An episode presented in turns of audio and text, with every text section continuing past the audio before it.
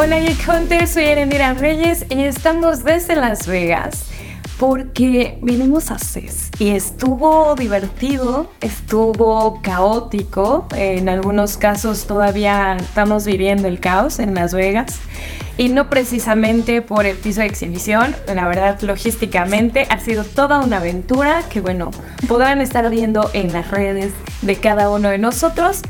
Pero bueno, está conmigo Ferboneros, Ginger Aur y una invitada especial. Un colado, vino un colado. Que es Gonzalo Soto. Y bueno, me gustaría empezar a platicar, porque ellos además es la primera vez que vienen al CES. Entonces, ¿cómo les fue? ¿Qué les gustó? ¿Qué no les gustó? ¿Qué les pareció abominable? ¿Cómo vivieron su primera vez. Uy. Fernando, este es otro tipo de podcast. sí, mi primera vez en el CES. Yo justo antes de venir al CES le decía a Aire que me preocupaba mucho porque yo sentía que me iba a meter a la boca de un monstruo y, y que no iba a saber qué hacer de sus tripas, ¿no? Y justo así me sentí. Fue... Mis miedos fueron ciertos, ciertos. Pues de entrada no es en un solo lugar. Para los que nunca han ido al CES o los que todavía no saben muy bien lo que es el CES, el CES es la, una de las ferias de tecnología más importantes del mundo, donde no solamente se ven gadgets, sino todo lo que tiene que ver con tecnología. Entonces tenemos desde inteligencia artificial y otro tipo de softwares hasta cosas muy locas como beauty tech, food tech, eh, tecnología para la agricultura, de todo tipo. Y entonces, pues como se podrán imaginar, es un lugar gigantesco, se lleva a cabo en diferentes hoteles, no es en un solo lugar. Lo principal fue en el Las Vegas Convention Center, siempre. Eh, siempre. Pero también hay actividades en otros hoteles como el Wynn o el Encore y otros. Sí. Es un, es un Y obviamente el Mandalay, que son las conferencias principales y de prensa. Pero bueno, Fred. Ay, ay, ay. Qué experiencia. Como dijiste, logísticamente a mí me costó mucho trabajo llegar a Las Vegas. Yo llegué tarde a Las Vegas, pero sí me encontré con... Me, encanta cómo este tipo de eventos tecnológicos transforman a las ciudades. Como ya sabes, desde, desde que te bajas del avión, toda la gente o la mayoría de la gente viene a esto. En mi primer CES tal vez me quedo todavía con la expectativa de lo que no vi en los primeros días, pero también con, con una muy buena impresión de lo que fue, porque la tecnología de consumo, la tecnología masiva, pues la ves y te llega como muy, muy fácilmente. Pero me quedo muy feliz con startups, con esa tecnología que tal vez es como se está haciendo en pequeño, pero tiene gran impacto. Totalmente. Gons, tu primera vez en el CES. A ver, eh, tengo ya algunos años en esto y creo que este debe ser en términos de espacio de metros cuadrados el evento más grande que me haya tocado ver, pero también es creo uno de los más variados, es uno de los más consolidados y eso es para bien y para mal, porque lo platicábamos eh, hace algunos días. Hay algunas innovaciones que sí me parecieron verdaderamente revolucionarias. Creo que se están dando pasos agigantados en varias aristas de la parte de negocios, en toda la parte de inteligencia artificial, los gemelos digitales. Creo que esa parte, muy bien. Hay otra que es, digamos, la tecnología de consumo, que sí estoy francamente un tanto decepcionado. Yo creo que no hay necesariamente todavía ahí grandes pasos, o sea, no hay saltos cuánticos como lo estamos viendo en algunos otros tipos de tecnología. Y ya lo mencionaban hace unos minutos. Para mí todo lo que tiene ya de apellido tech, como sea beauty tech, food tech, mobility tech, este, toda esa parte eso es donde yo creo que se están dando los pasos más grandes. En lo otro, digamos, en las tecnologías, en lo gadget, en lo masivo, creo que hay un rezago y, eh, o se empieza a generar cierto rezago. Pero de todas maneras es, es un evento que yo creo que cualquier persona que tenga un interés genuino en la parte tecnológica debe vivir. Recordemos que el CES es una feria donde se han presentado tecnologías como Blu-ray, DVDs, o sea, estas tecnologías que ¿Qué es eso? antes.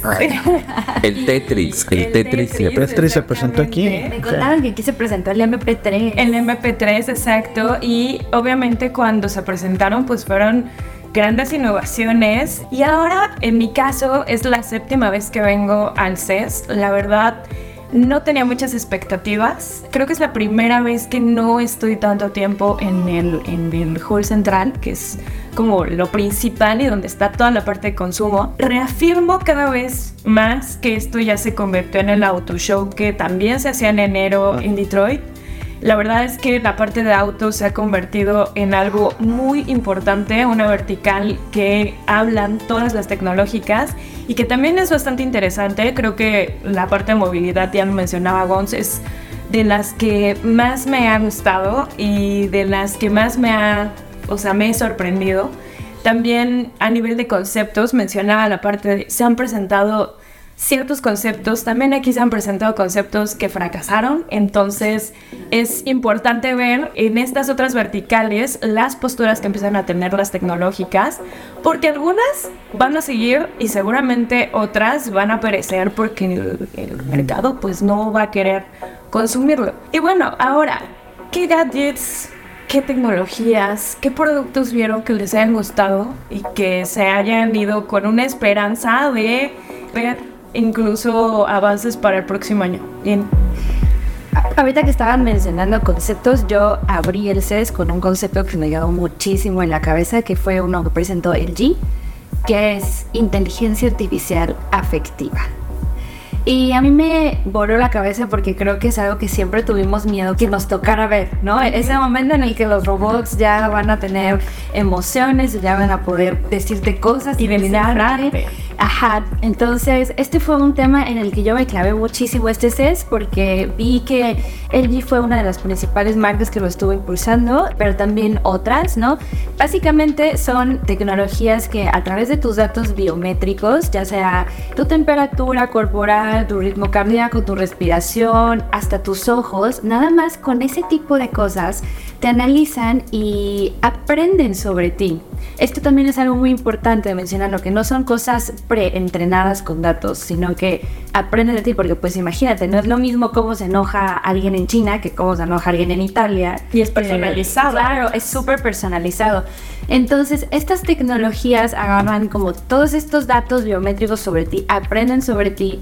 Se llama inteligencia artificial afectiva porque se encargan de ayudarte a que tengas mejores emociones, mejores sentimientos. Si te sientes triste, te ponen una canción para que te pongas contento. Si te ven agobiado, te dicen, oye, relájate. ¿no? Eso, eso la verdad a mí no me gusta. O sea, me, me genera mucho Conflicto. conflicto. Claro. Porque, o sea, es como te sientes triste, no te voy a permitir sentirte triste. No, no está bien que te sientas triste. Eso me genera mucho conflicto. El hecho de que nos quieran de alguna u otra forma hacer que no nos sintamos así. Justo eso es algo que estaba platicando con Ere, que decíamos, oye, ¿por qué ya no podemos estar tristes? Y tuve la oportunidad de entrevistar a un vocero justo de él y le dije, oye, ¿qué onda, no? O sea, pareciera que está mal estar triste o que me van a castigar, casi casi si estoy triste. Y me dijo una cosa, me dijo, es que nuestra función o la función de estos dispositivos no es que no te sientas triste, sino que te sientas mejor. Que, sí, que hay, a ver, eso, perdón, es marketing, o sea, Sí. eso es marketing, o sea, aparato no, digo, a ver, creo que sí son conceptos que ya empiezan a dar cierta eh, incomodidad a mí que digan tec- inteligencia artificial afectiva, no lo compro, o sea, suena muy romántico y es una, creo que una buena herramienta de marketing, al final del día todavía no pueden ser empáticas la inteligencia artificial o, o los aparatos, pero bueno. A mí hay algo que me llamó mucho la atención y les decía también, la parte de salud, lo que está sucediendo en la parte de salud es brutal y también en la parte de alimentación. De las últimas cosas que alcancé a ver fue la parte de food tech y ahí estamos viendo cómo se están generando alternativas, por ejemplo, para producir en unas carpas inflables alimentos, verduras, y esto va a solucionar el problema de escasez alimentaria en muchas partes, en muchas regiones que están siendo afectadas, sobre todo por el tema del cambio climático. Y también estamos viendo una startup coreana que está desarrollando carne sintética. Eso también va a generar que pues más personas accedan a las proteínas que en estos momentos pues no, no tienen esa capacidad. Hay algo también, eh, una conversación que tuvimos con Dan Rogers, digamos, es uno de los grandes gurús de Intel eh, en términos de inteligencia artificial. Y hay un mensaje claro de su parte y es, a veces cuando vemos este tipo de avances creemos que va a ser una cosa violenta, este, disruptiva, que va a cambiar y nos va a poner de cabeza todo. Y lo que dice, no, a ver, la transición va a ser tan suave como cuando llegó el Internet. La transición va a ser tan suave como cuando se desarrolló la primera computadora personal. Entonces, también aquí estamos viendo cómo esta integración de la inteligencia artificial a nuevas o nuevos productos, a nuevos gadgets, algunas innovaciones, pues lo que estamos viendo es que no será realmente algo que duela tanto como algunos habíamos pensado en un inicio. Suena apocalíptico de todos modos, o sea, pensar en solución de hambruna, en inteligencia artificial afectiva, sociedades más solas, pero más positivo. Sí, sí, sí, yo sí tengo cosas bastante positivas. O sea, viéndolo de esta manera, es como prepararnos para el futuro, para lo que puede suceder, y no está mal. Creo que sí, sí hay muchas señales de tenemos que prepararnos, pero a mí la tecnología que me gustó mucho ver en CES es la que está alrededor de la accesibilidad y de cómo entregar cosas para el presente de muchos grupos marginados, vulnerables, que tal vez no tuvieron por mucho tiempo o históricamente no han tenido atención. Yo vi gadgets ahí en, en varias startups que me gustaron mucho. Uno que se llama Augmental, que es como un retenedor que lo pones sobre el paladar y eso te ayuda para con la lengua utilizar tu computadora, por ejemplo, como un ratón. O tu teléfono también para, para poder moverte sobre la pantalla. Entonces me gustó por una parte ese. También había uno que, pues a nosotros nos gusta mucho el, deporte y había uno en el que era una mm, superficie, como una tela, y que a partir de datos que eh, obtienen de la NFL, de diversas ligas, obtienes la vibración de lo que está sucediendo en el campo y es para personas con debilidad visual. Eh, eso está muy chido. Me, me, gustó bastante. Como un braille del deporte. Un braille deportivo, sí, sí, sí. Bueno, hablando de esto que mencionas de, accesibilidad, creo que es la primera vez que yo veo en cualquier tipo de feria, en cualquier tipo de evento en donde está muy claro los ejes tanto de sustentabilidad como de inclusión en la gran mayoría de las innovaciones. No en todas, pero sí ves una tendencia muy clara en que no importa de qué sector, no importa qué tipo de innovación sea, debe de tener o normalmente buscan tener dos características, la parte de la sustentabilidad y la parte de la inclusión. Pero eso es algo nuevo, eso es algo que viene de hace unos cuatro años, hace cinco eso no existía tanto o no era tan claro y de hecho se criticaba bastante a los organizadores del CES por no tener soluciones de inclusión en todos los tipos, incluso en tema de género no se platicaba tanto. Entonces, eso ya es algo muy novedoso. Afortunadamente ya se quedó, afortunadamente está ya dentro del ADN de muchas de las empresas que están presentándose. Pero bueno, vamos a hablar también que les dio esperanza, que no les gustó, que les causó muchísimo ruido. Personalmente me pareció interesante ver vibradores y pero lo que me pareció interesante fue que ya pudieran sincronizarse con contenido. O sea, que estuviera como esta relación. Es, un poco Internet las cosas a un nivel muy de hacer la experiencia más inmersiva. Entonces, eso me pareció muy de cringe, sí, pero un avance que se ve muy sofisticado. Y también me dio muchísimo miedo estar viendo un humanoide recorriendo el CES como tal, en una silla de ruedas y que te saludara y que te dijera cómo estás, que se pusiera a platicar contigo, daba un poquito de miedo. Muchos de los dispositivos que yo veía, yo me preguntaba, ¿esta cosa le hace como más bien al mundo de, o más mal, no? Porque es un hecho que la tecnología contamina muchísimo y es un hecho de que todo dispositivo pues siempre va a tener impactos muy importantes, no solo ambientales, sino también sociales, ¿no? O sea, hay muchísimas regiones del mundo donde la gente la verdad no le está pasando bien justo por la extracción de minerales muy importantes, el impacto ambiental y todo. Y había muchísimos gadgets que yo veía y decía, Oye, ¿de verdad es necesario, no sé, explotar minas de cobalto para hacer este gadget? Entonces, no sé, por ejemplo, había un gadget que a mí se me volvió loca que era el Thermo Scratch, que es literalmente un aparato para que no te rasques. Y aparte valía 100 dólares. Y así de, es neta que estamos gastando nuestros recursos naturales en un aparato para que te dé la ilusión áptica, para que no te rasques, como que eran ese tipo de gadgets que yo decía, híjole, hay que ser un poquito más críticos de que genuinamente necesitamos y cómo administramos nuestros recursos.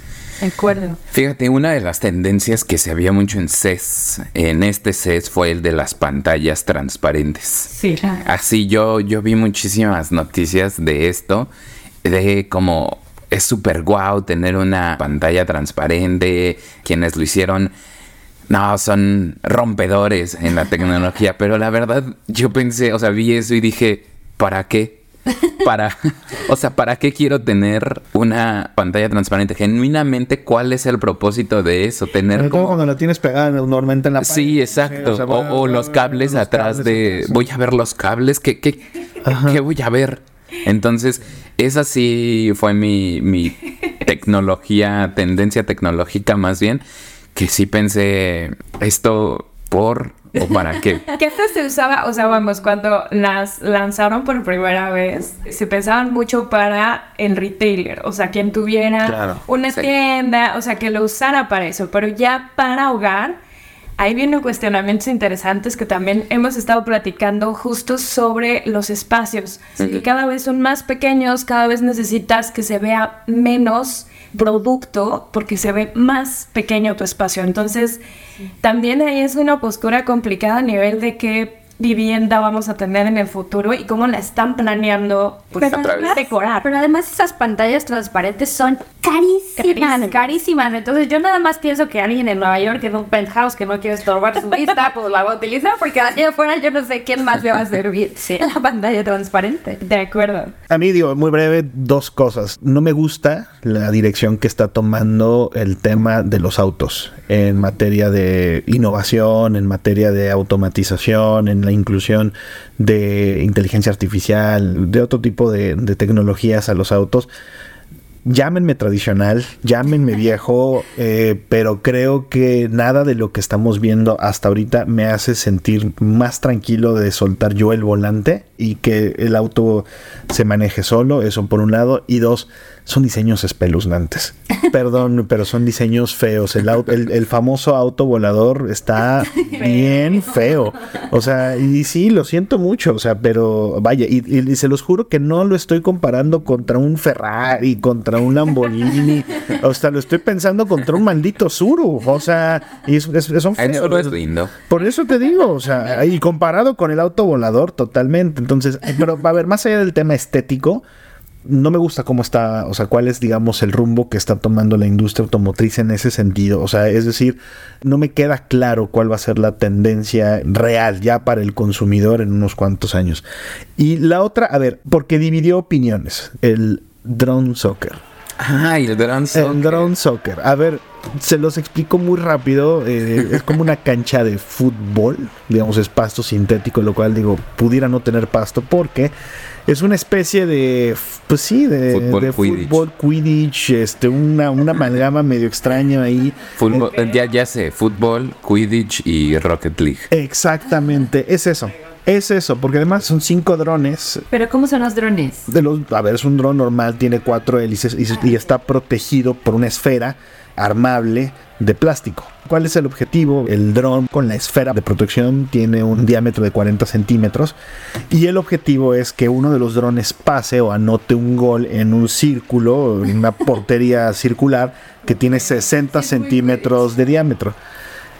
Está muy emocionante, está muy simpático. Fer y yo tuvimos la oportunidad de recibir de parte del capitán de la selección de Estados Unidos de este nuevo deporte una instrucción y a ver, a la primera logramos anotar. O sea, a ver, a ver, pero a ver, aquí no. Era un dron más pequeño, no teníamos rival, o sea, literal aprendimos a volar el dron en ese momento. Ya está. Pero espera, lo que dices es muy importante. O sea, es un, es un deporte que no involucra el movimiento de todo tu cuerpo, es más bien como con tus manos nada más. Sí, claro, eso, estás controlando un dron. Eh, a ver, y aquí marco dos cosas. La primera es la parte positiva. Yo creo que este deporte, que además está tomando mucha popularidad, se inventó hace seis años en Corea del Sur, en Estados Unidos llegó hace apenas nueve, diez meses, en México parece ser que ya hay interés en esto, todavía no. En España hace un año. En España hace un año. Y yo creo que sí puede, o sea, tiene elementos de esports, entonces puede ser como un puente entre la parte digital y la parte física. Pero ya que ves un partido, es bastante, voy a decirlo, aburrido de alguna manera, porque A ver, al no haber o al no existir un... un ah, vaya, los, los dos equipos atacan y defienden. Entonces ves tres drones así metidos enfrente de la portería y ves a otro que nada más está choque, choque, choque, choque, choque con los otros tratando de ver si ya si pasa. Y de pronto alguno se equivoca y se ba- baja tantito el drone y bueno, ya se mete ahí. O sea, No es tan emocionante como justo poner a pelear robots, que al final del Exacto. día, eh, es muy divertido. Exacto. Y, y sabes que son Exactamente. es muy, muy, muy padre exactamente, ver. exactamente. Y de verdad, o sea, es, es una sensación de que estás viendo pues a los chavos del club de electrónica este, echando relajo en el recreo. Creo que, a ver, y de nuevo, si ese es el futuro de los deportes, yo no le entro. no le no quiero- juego. yo no juego. Si ese es el futuro de los deportes, yo no juego. Pero, a ver, insisto, es, es una cosa interesante y seguramente va a agarrar fuerza a nivel mundial y en México también. Pero bueno, creo que ya nos extendimos un montón. Obviamente, mucha de esta información la estuvimos sacando en un especial en expansión.mx diagonal tecnología, donde estuvimos sacando muchas notas, muchas de estas posturas, muchos de estos debates. Seguramente vamos a estar hablando durante el año completo de estas innovaciones que estuvimos viendo en los primeros días de enero. Y bueno, Jean, Fer, Cons, espero verlos el próximo año por acá. No sé si me invita. compañía. No sé si me invite este equipo porque eh, siento que nada más los estorbe, pero este pero yo me divertí mucho. Todos, todos, todos. Yo también me divertí muchísimo. Muchas gracias, Geek Hunters. Gracias. Adiós.